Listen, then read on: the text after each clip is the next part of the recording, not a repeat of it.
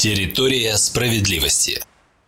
Взаимопомощь без оглядки на политические настроения и национальность. В Курганской области в результате совместных действий властей, предприятий, национальных диаспор и политических партий удалось не допустить на сегодняшний день ни одного летального исхода в результате заболевания COVID-19.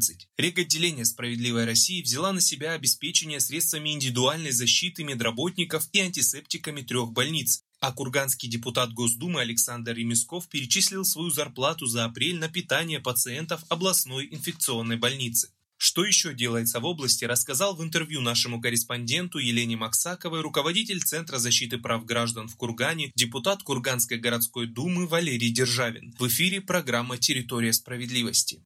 Валерий Владимирович, какая сейчас обстановка в Курганской области?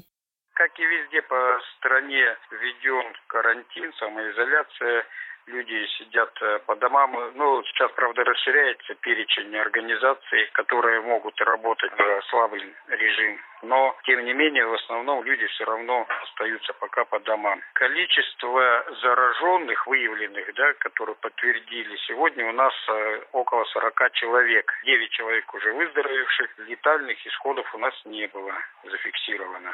Вот у нас э, при инфекционной больнице люди, которые заражены, проходят лечение там, и там весь медицинский персонал вместе находится с больными. Поддерживают власти как-нибудь жители региона сейчас?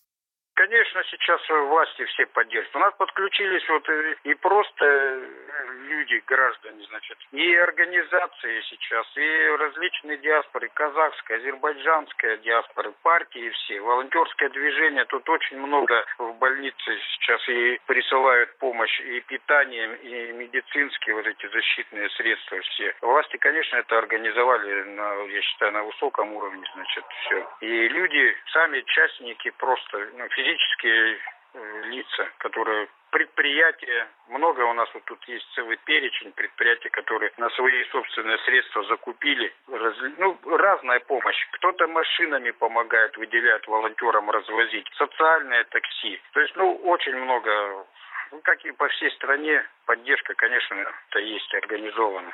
Мы знаем, что «Справедливая Россия» в Кургане присоединилась к волонтерскому движению. Расскажите об этом подробнее как от партии «Справедливая Россия» оказываем помощь. Вот э, вместе при содействии и благодаря финансовой помощи депутата Государственной Думы Ремескова Александра Александровича, который перечислил э, свою заработную плату адресно прямо как помощь на питание в инфекционную больницу. Также Ремесков перечислил средства на приобретение дезинфекции различные. Это мы передали в три медицинских учреждения Курганской области. Это больница скорой помощи города Кургана, больница скорой помощи Шадринска и инфекционная больница. Маски, бахилы, дезинфекционные жидкости различные, антисептики, перчатки. Все эти медицинские учреждения очень благодарны. Главные врачи прямо написали письма на имя